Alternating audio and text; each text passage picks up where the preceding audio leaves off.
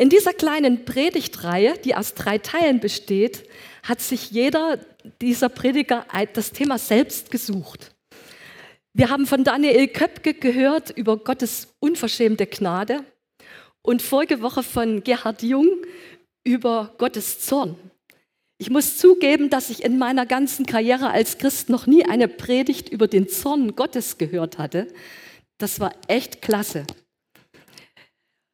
Und irgendwie schließt sich mein Thema heute sehr gut an diese Reihe an. Diese Eigenschaft Gottes, seine Gerechtigkeit. In meiner Wahrnehmung wird auch darüber nicht unbedingt sehr oft gesprochen.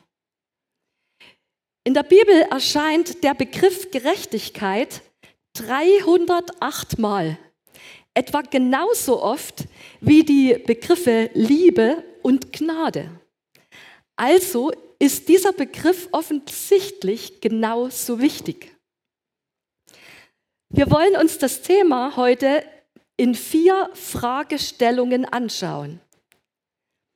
Gerechtigkeit, warum streben alle Menschen danach? Gerechtigkeit, wer sagt, was gerecht ist? Gottes Gerechtigkeit, was bedeutet das? Und welche Konsequenzen hat Gottes Gerechtigkeit für uns? Beginnen wir mit, warum streben alle Menschen danach?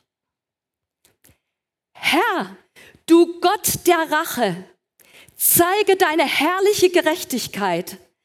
Erhebe dich, Richter der Erde. Gib den Hochmütigen die Strafe, die sie verdienen. Wie lange noch, Herr? Wie lange noch dürfen die Gottlosen höhnisch lachen? Höre doch, wie frech sie reden, wie sich die Übeltäter rühmen und angeben. Herr, sie unterdrücken dein Volk und sie beleidigen die Menschen, die zu dir gehören. Sie töten Witwen und Fremde und ermorden die Weisen. Sie sagen, der Herr schaut nicht hin der Gott Israels wird es nicht merken. So rief bereits der Psalmbeter in Psalm 94 vor mehr als 3000 Jahren aus. Haben wir heute nicht den gleichen Schrei in unserem Herzen im Blick auf die Situation in dieser Welt? Das schreien die Frauen in der Ukraine, die von russischen Soldaten vergewaltigt werden. Das schreien die Kinder in der dritten Welt, die Sklavenarbeit leisten müssen, um unseren westlichen Wohlstand zu sichern. Das schreien die Christen im Iran, die ins Gefängnis geworfen werden oder getötet um ihres Glaubens willen. Wer schafft mir Gerechtigkeit?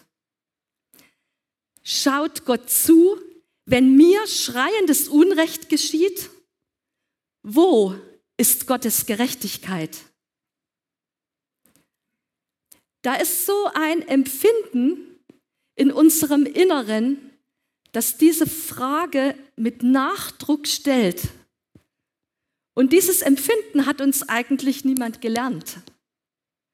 Da kommt so ein Steppke von drei Jahren stellt sich hin und sagt im Brustton tiefster Überzeugung, das ist ungerecht. Woher weiß er das? Wenn jemand dein Leben bedroht, dich bestiehlt oder dich belästigt, dann weißt du spontan, das ist Unrecht. Oder wenn dein Chef jemand anders befördert in mehr Verantwortung und Gehalt als dich, obwohl es ganz offensichtlich ist, dass du besser qualifiziert bist und eigentlich diesen Posten verdient hättest, empfindest du sehr klar, das ist Unrecht. Oftmals reicht es schon, dass jemand einen dummen Spruch über dich macht, der dein Selbstvertrauen in Grund und Boden tritt. Wenn du ungerecht behandelt wirst, dann geht es dir definitiv nicht gut. Das Essen schmeckt nicht mehr so wie vorher. Der Himmel ist nicht mehr so blau wie früher. Du kannst das Leben nicht genießen, weil diese Ungerechtigkeit in deinen Gedanken und in deinen Gefühlen bohrt. Und das betrifft nicht nur dich als einzelnen Menschen, sondern besonders auch unser Zusammenleben als Menschen. Wenn die Ungerechtigkeit in einer Gesellschaft überhand nimmt, geht es den Menschen nicht gut. Das können wir überall auf der Welt sehen. Orientierung und Ordnung lösen sich auf. Anarchie, Korruption, Gewalt, Armut breiten sich aus. Und die Schätze eines Volkes, die sich in guten Werten und in Kultur ausdrücken, gehen im Überlebenskampf des Einzelnen immer mehr verloren. Wenn Ungerechtigkeit herrscht, geht es den Menschen nicht gut. Deshalb streben alle Menschen nach Gerechtigkeit. Gerechtigkeit. Wer sagt, was gerecht ist? Es gibt eine Definition dieses Wortes Gerechtigkeit aus Gablers Wirtschaftslexikon. Und dort wird genau diese Frage gestellt. Deshalb hat mir diese Definition besonders gut gefallen. Gerechtigkeit regelt die Beziehungen von Menschen zu anderen Menschen. Sie enthält immer einen Moment von Gleichheit in dem Sinne, dass jedem Menschen sein Recht zusteht. Zentrale Frage ist, wie dieses Recht bestimmt wird. Gerechtigkeit braucht einen Maßstab, das Recht. Und diesen Maßstab des Rechts muss jemand setzen. Und genau hier ist das Problem. Ich will das an einem sehr prägnanten Thema als Beispiel illustrieren. Das Lebensrecht eines ungeborenen Kindes. Was ist hier Gerechtigkeit? die Selbstbestimmung einer Frau über ihr Leben, ob sie ihre Karriere fortsetzen kann oder die Verantwortung für ein Kind übernimmt. Vielleicht auch allein. Ob sie vielleicht das Kind allein erziehen wird und damit Entbehrungen vorprogrammiert sind und täglich die Erinnerung an eine zerbrochene Beziehung vor ihr steht. Oder das Bedürfnis des Erzeugers, der eigentlich keine finanziellen und persönlichen Verpflichtungen übernehmen, sondern nur Spaß haben wollte. Die verheerenden psychischen Folgen für die Frau sind für ihn nicht ganz so relevant.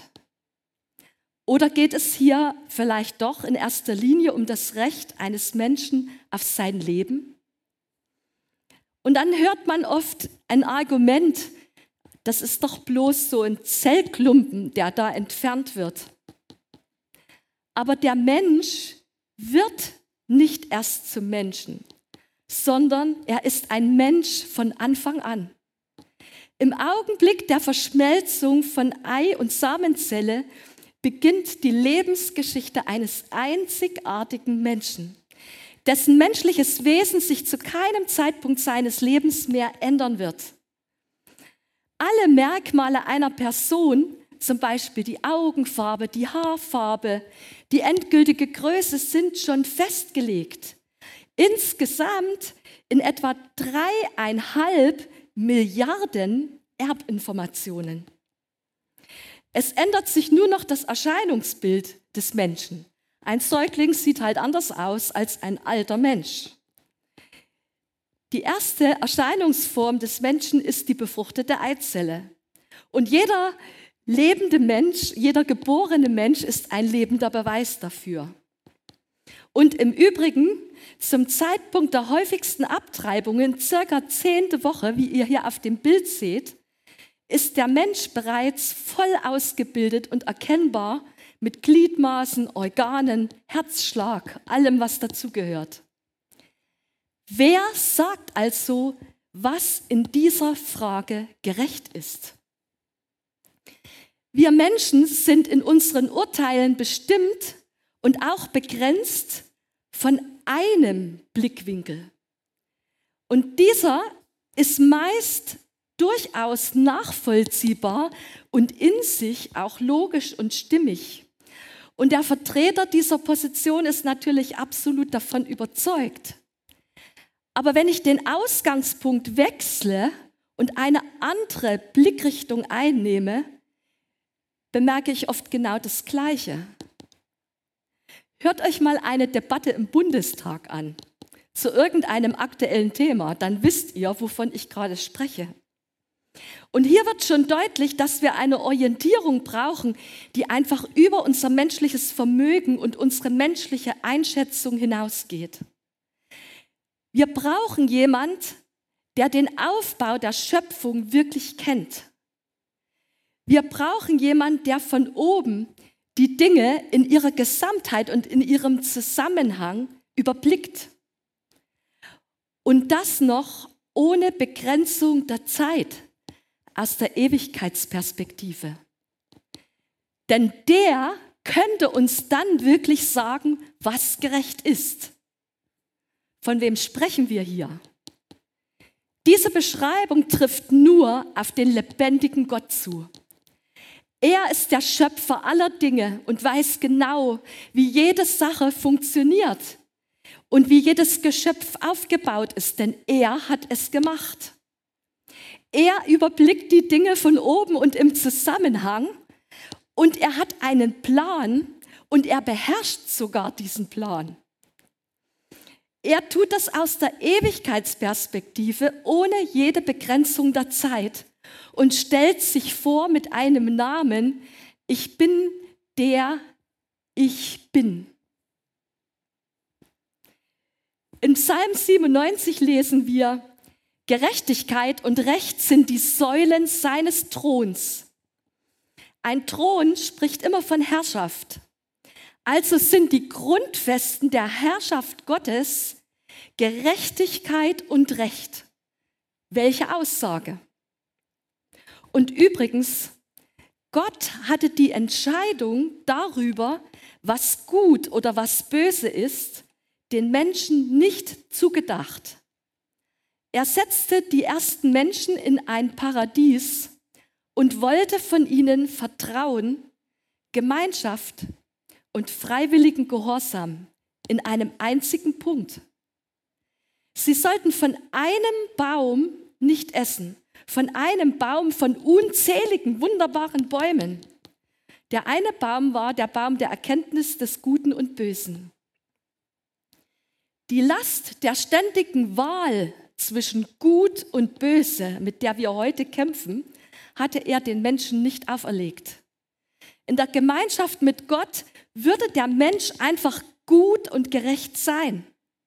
Gerechtigkeit war im Charakter des Menschen angelegt, denn der Mensch ist ja nach Gottes Ebenbild geschaffen. Was für ein Traum von Leben. Wir haben neulich einen Ausflug in den Odenwald gemacht mit einem Picknick an, ein, an einem kleinen Teich. Und ich saß dort eine ganze Weile mit den Füßen im Wasser. Es war sehr still und ich habe die Libellen und die Fische beobachtet. Und da kam so ein tiefer, tiefer Friede auf mich. Und ich habe irgendwie so diese Empfindung gehabt und musste an das Paradies denken. Ich hatte den Eindruck, irgendwie so hat es sich Gott das gedacht, dass wir so ein Gefühl von Frieden und Geliebtsein und Annahme empfinden dürfen. Aber dann kam die Schlange, der Teufel, und er stellte Gottes Absichten in Frage, genauso wie er es heute immer noch tut. Gott weiß, dass eure Augen geöffnet werden, wenn ihr davon esst, Ihr werdet sein wie Gott und das Gute vom Bösen unterscheiden können. Und an diesem einzig möglichen Punkt missachtete der Mensch Gottes gesetztes Recht und öffnete damit die Tür weit für Ungerechtigkeit, für Sünde und die Folgen der Sünde, Krankheit, Leid und den Tod. Aber Gott hat den Menschen niemals aufgegeben. Mit der Erwählung des Volkes Israels hat er eine neue Phase in der Heilsgeschichte eröffnet. Er offenbart diesem Volk, das er sein auserwähltes Volk nennt, seine Rechtsordnungen, die sogenannte Torah. Zuerst in Form der uns heute noch gut bekannten zehn Gebote. Und er erlässt als König seines Volkes Rechtsordnungen für alle praktischen Bereiche des Zusammenlebens. Sozialrecht, Eigentumsrecht, Familienrecht, Erbrecht, Strafrecht, Gesundheitsfürsorge und Hygiene, Tierschutz, Vorschriften für den Gottesdienst, alles zu finden. Er vertraut ihnen an, diese Rechtsordnungen für die gesamte Menschheit unverändert zu bewahren und der ganzen Welt bekannt zu machen. Was bis heute geschehen ist, denn all das ist aufgeschrieben in den fünf Büchern Mose. Und in jedem menschlichen Gesetzbuch durch alle Kulturen hindurch kann man Fragmente von diesem Recht Gottes finden, wenn auch durch den Einfluss der Sünde an manchen Stellen schon entstellt. Wir halten also fest, Gott allein sagt, was gerecht ist. Er bestimmt den Maßstab für Gerechtigkeit. Aber was bedeutet nun Gottes Gerechtigkeit? Ich habe hier in der Bibel schwerpunktmäßig drei Quellen untersucht. Was sagt das Alte Testament zu diesem Thema? Was sagt Jesus? Und was sagt Paulus? Wir fangen an mit Gerechtigkeit im Alten Testament. Wie vorhin schon erwähnt, Psalm 97, Gerechtigkeit und Recht sind die Säulen seines Throns. Da gibt es diesen Begriff Recht. Automatisch denken wir doch an Gesetzbuch, Paragraph 1 bis 99, was du nicht tun sollst. Im Urtext der hebräischen Bibel hat dieses Wort eine viel umfassendere Bedeutung. Es heißt Menschen gerecht oder fair behandeln. Es bedeutet mehr als das Bestrafen von Rechtsbrüchen oder Vergehen. Es bedeutet auch, dass den Menschen ihre Rechte gewährt werden. Es bedeutet den Menschen das zu geben, was ihnen zusteht, egal ob das eine Strafe ist, ob es Schutz ist oder Fürsorge. An den Stellen, wo dieses Wort im Alten Testament vorkommt, werden immer mehrere ganz bestimmte Gruppen von Menschen erwähnt. Die Witwen, die Waisen, die Migranten und die Armen. Sie werden auch als das Quartett der Schutzlosen bezeichnet.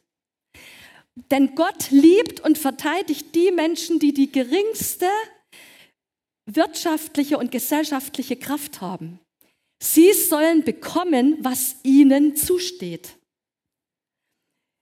Die Gerechtigkeit einer Gesellschaft bemisst sich danach, wie genau diese Gruppen behandelt werden. Das Wort Gerechtigkeit, es bezeichnet im Urtext der hebräischen Bibel ein Tun, das die Ordnung wiederherstellt und Falsches korrigiert also in diesem Sinne Gerechtigkeit bewirkt. Es spricht von einem Leben in den richtigen Beziehungen, zuerst zu Gott und dann auch die Menschen untereinander als Gemeinschaft. Es betrifft gerechtes Verhalten im Alltag. Gerechtigkeit zeigt sich im Gutes tun für die Gemeinschaft. Und Kriterium dafür, was falsch oder was richtig ist, ist also die Frage, was der Gemeinschaft nützt oder schadet. Daraus folgend ist also auch Nichtstun für die Gemeinschaft Ungerechtigkeit. Und wenn wir das Alte Testament anschauen, erkennen wir, das Markenzeichen eines gerechten Lebens ist eine radikale Großzügigkeit. Vereinfacht kann man sagen, im Alten Testament wird Gottes Gerechtigkeit als Zuwendung zu den Schwachen charakterisiert. Wer den Armen unterdrückt, beleidigt seinen Schöpfer. Wer aber dem Armen hilft, ehrt Gott, lesen wir in Sprüche. Oder in Psalm 68, Vater der Weisen und Helfer der Witwen, das ist Gott in seiner heiligen Wohnung. Aus diesem Verständnis besteht die ganze Ethik des Volkes Israel. Und ich habe gedacht, diese Sicht kann uns in unserer vom Wohlstand geprägten Gesellschaft und westlichen Welt wirklich erstrecken. Vor einigen Jahren hat unser Jobsender in Mannheim einen neuen Slogan herausgegeben. Der hieß Fordern und Fördern. In der Realität bedeutete das Kürzungen der finanziellen Hilfen für Menschen, die Arbeitslosengeld beziehen, wenn bestimmte Anforderungen an Eingliederungsvereinbarungen nicht eingehalten werden. Zum Beispiel, du musst fünf Bewerbungen in der Woche schreiben und die nachweisen oder bestimmte Termine genau und zuverlässig wahrnehmen. Einige Sozialschmarotzer wurden so wirkungsvoll ausgebremst. Aber vor allem die ganz Schwachen blieben auf der Strecke. Die Menschen, die von dieser Hilfe abhängig wurden, weil sie ihr Leben ja sowieso nicht auf die Reihe kriegen. Zum Beispiel, weil sie psychisch erkrankt sind, weil sie starke persönliche Defizite haben oder weil sie einfach keine Struktur in ihren Tag bringen können. Sie haben es in ihren Familien nie gelernt. Etliche haben panische Angst vor Ämterterminen, weil sie schlechte Erfahrungen gemacht haben. Das kommt ihnen vor wie ein Gerichtstermin und da geht man natürlich nicht gerne hin. Die Gerechtigkeit einer Gesellschaft bemisst sich danach, wie diese Gruppen behandelt werden, haben wir vorhin gehört. Ich will hier auch noch eine Geschichte aus meiner Arbeit einfügen.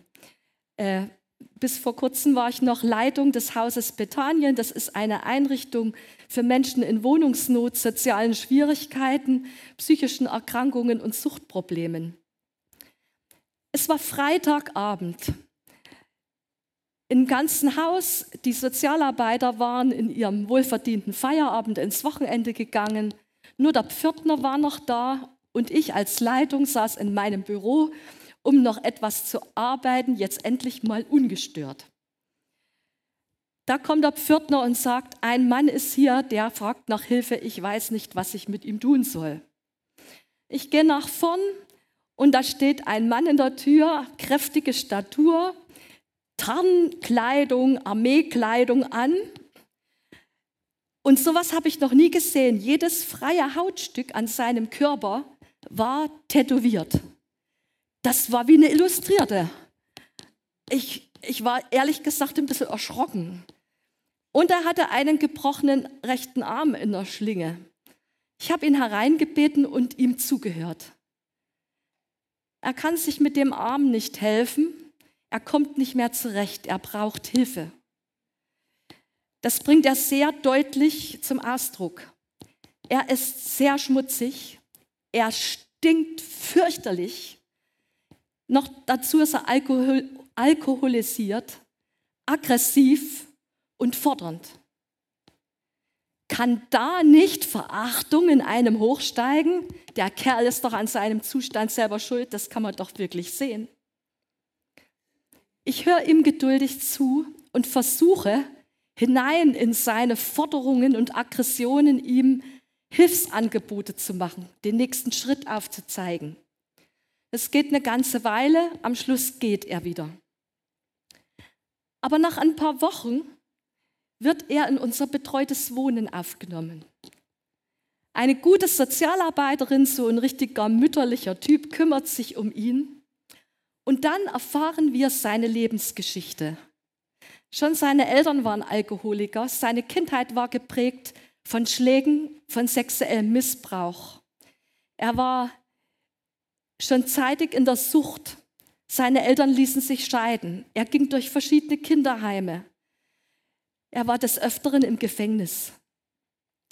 Aus diesem Blickwinkel ist dieser Mensch doch ganz anders zu bewerten. Und er offenbarte sich dann als ein eigentlich sanfter Mensch, der eigentlich als Person ein einziger Hilfeschrei war.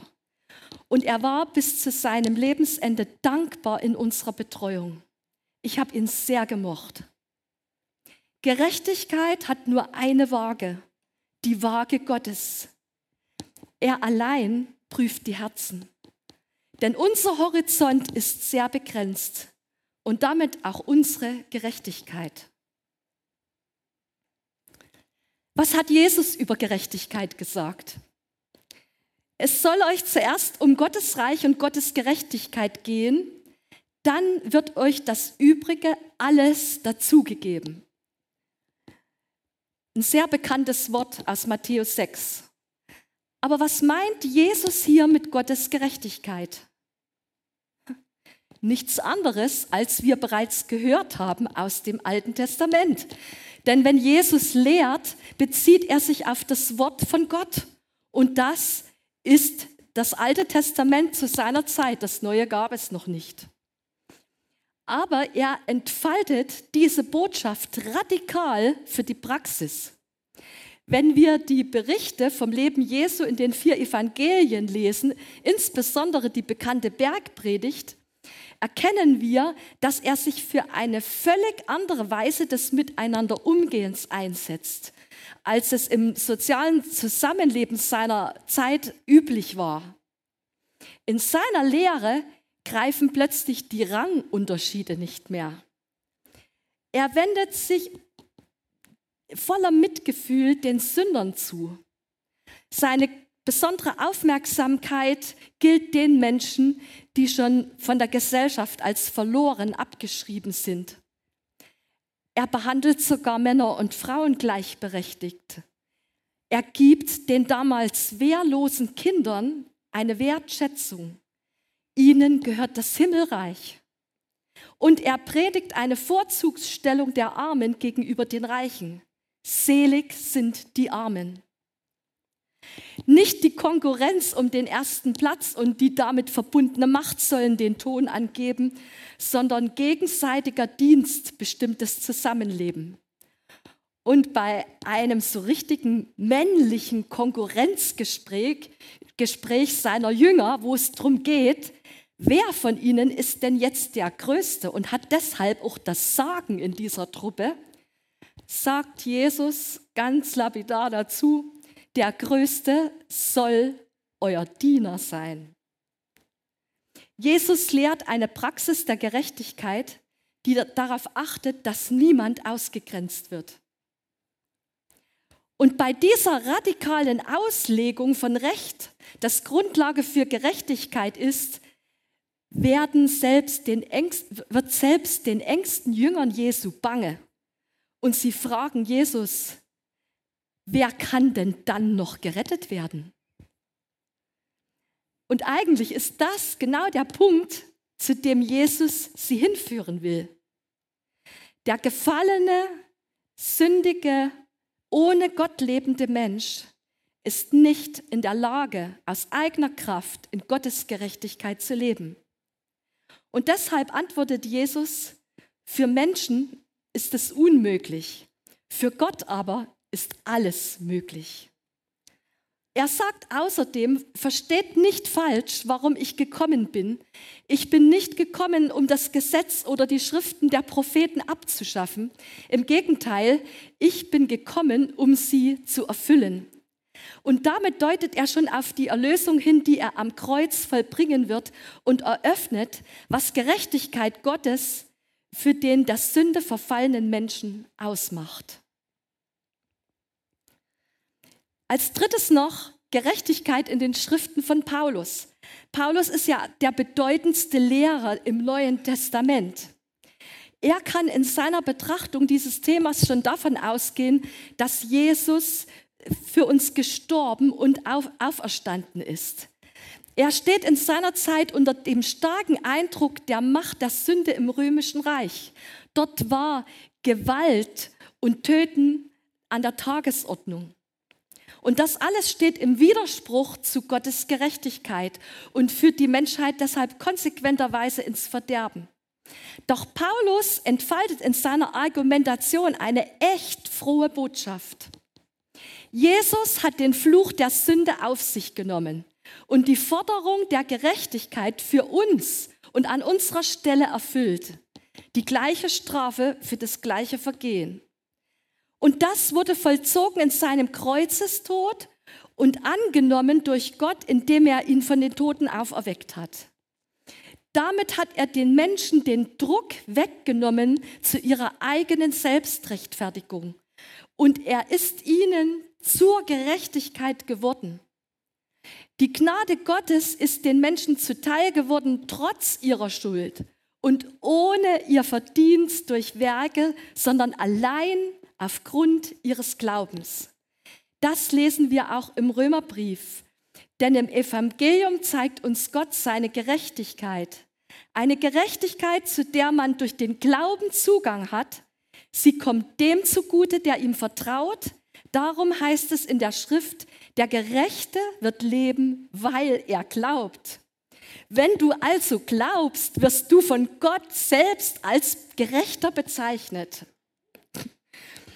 Und das wirkt sich nicht nur im Innern des Menschen aus, sondern das bewirkt auch Bemühungen nach außen, Veränderungen in dieser Welt zu bewirken. Und die Gemeinden waren damals für Paulus die Orte, an denen etwas von diesem befreiten und gerechten Umgang miteinander beispielhaft sichtbar werden sollte. Und ich glaube, das hat sich zu keiner Zeit geändert. Ich wünsche mir so sehr, dass wir von der Welt als ein solcher Ort, als Viva Kirche erkannt werden.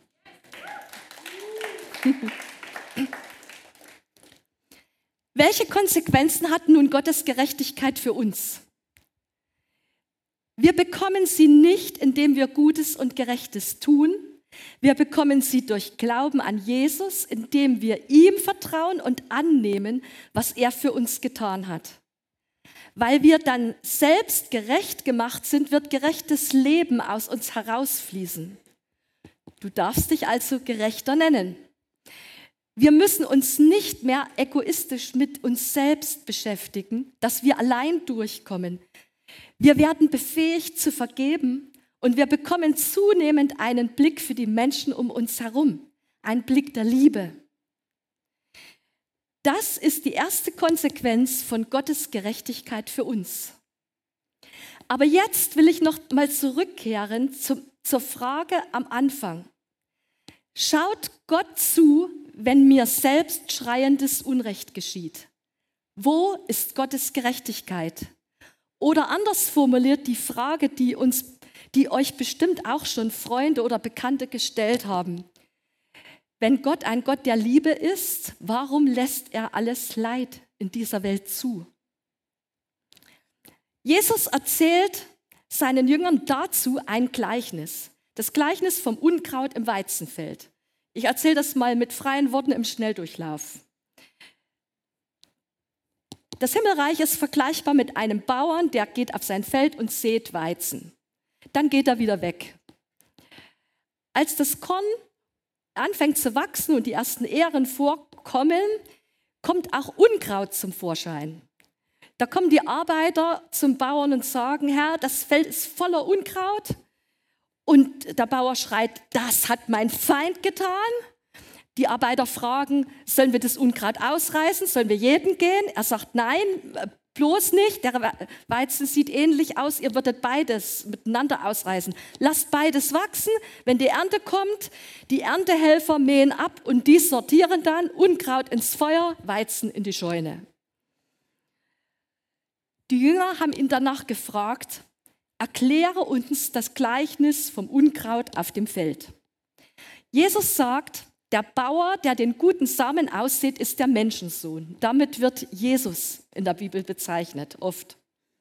Das Feld ist die Welt und der gute Same steht für die Kinder des Himmelreiches. Also auch du bist so ein guter Same. Das Unkraut sind die Menschen, die zum Satan gehören. Der Feind, der das Unkraut zwischen den Weizen ausgesät hat, ist der Teufel. Die Ernte ist das Ende der Welt. Und die Erntehelfer sind die Engel. Genauso wie das Unkraut aussortiert und verbrannt wird, so wird es auch am Ende der Welt sein. Der Menschensohn wird seine Engel schicken und sie werden aus seinem Reich alles entfernen, was zur Sünde verleitet und alle Menschen, die Böses tun. Und sie werden sie in den Ofen werfen und verbrennen. Dort werden sie schreien und mit den Zähnen knirschen. Dann werden alle, die zu Gott gehören, im Reich ihres Vaters leuchten wie die Sonne. Das war der Text der Bibel. Gottes Warten bis zum Tag des Gerichts, um seine Gerechtigkeit zu zeigen, ist einzig und allein Fürsorge für alle Menschen aus Liebe. Er will, dass alle Menschen gerettet werden und zur Erkenntnis der Wahrheit kommen. Tim Keller hat einen ganz prägnanten Satz geschrieben, den ich sehr liebe. Das stellvertretende Sterben Jesu für unsere Sünden bedeutet, dass Gott eines Tages alles Böse und Leiden in der Welt richten und vernichten kann, ohne uns zu vernichten. Ohne uns zu vernichten. Die Bedeutung und ewige Tragweite dieser Tatsache ist einfach überwältigend groß im Vergleich zu allem Leid und allen Schmerzen dieser gegenwärtigen Welt. Und allein deshalb lässt Gott die Ungerechtigkeit noch gewähren. Er hat auf dich gewartet. Ich empfinde so stark, dass es jemand heute gibt, hier oder am Livestream, für den dieser Satz heute ganz wichtig ist. Er hat auf dich gewartet. Er will dich nicht zusammen mit aller Ungerechtigkeit und allem Bösen vernichten. Er will, dass du gerettet wirst. Deshalb hat er selber die Strafe getragen. Er hat sich selber geopfert. Und wenn du das Opfer Jesu noch nicht persönlich für dich angenommen hast, wenn du noch nicht gesagt hast, ich glaube, dann sollst du wissen, Gott wartet jetzt auf dich. Gott wartet auf dich. Er sehnt sich danach, dass du ihm eine Antwort gibst. Er sehnt sich so danach, dass sein Warten nicht umsonst war. Und wenn du jetzt weißt, dass du angesprochen bist, dann bitte ich dich, dass du ihm eine Antwort gibst, dass du sagst, ja, ich glaube, ich nehme an, was du für mich getan hast. Ich empfange deine Gerechtigkeit.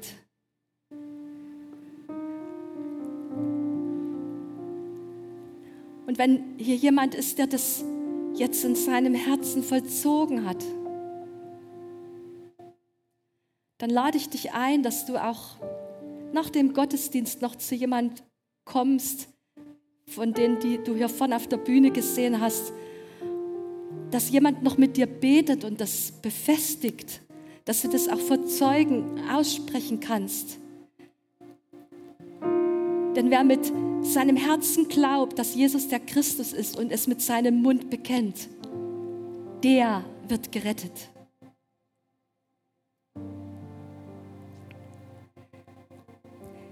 Die zweite Konsequenz von Gottes Gerechtigkeit für uns. Es kommt ein Tag des Gerichts.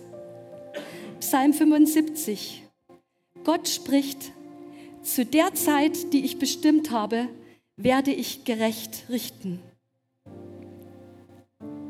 Und in Apostelgeschichte 17 sagt Petrus, denn er hat einen Tag festgesetzt, an dem er die Welt gerecht richten wird. Und zwar durch den Mann, der dazu, den er dazu bestimmt hat. Und er hat allen bewiesen, wer dieser Mann ist, indem er ihn von den Toten auferweckte. Jesus Christus.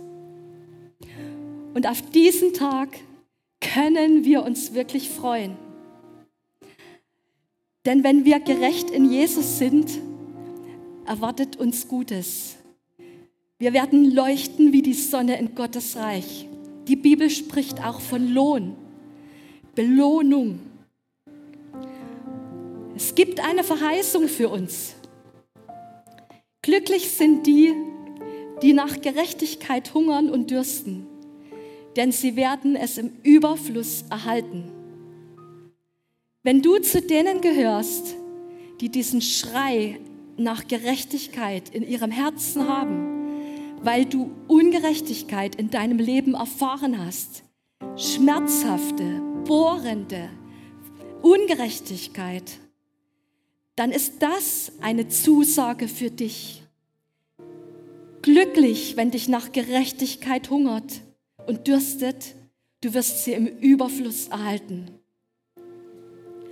Und weiter sagt uns Gott im, im zweiten Petrusbrief, wir aber erwarten den neuen Himmel und die neue Erde, die er versprochen hat. Dort wird Gottes Gerechtigkeit herrschen. Und darauf freue ich mich. Also ich freue mich sehr darauf. Ich hoffe, wir freuen uns alle darauf. Und deshalb preisen wir den Gott der Gerechtigkeit. Gerechtigkeit und Recht sind die Säulen seines Throns. Sein ist die Herrschaft und die Stärke. Alle Ehre gehört allein ihm, dem wunderbaren Gott, dem Gott der Gerechtigkeit, dem Gott der Ewigkeit. Amen.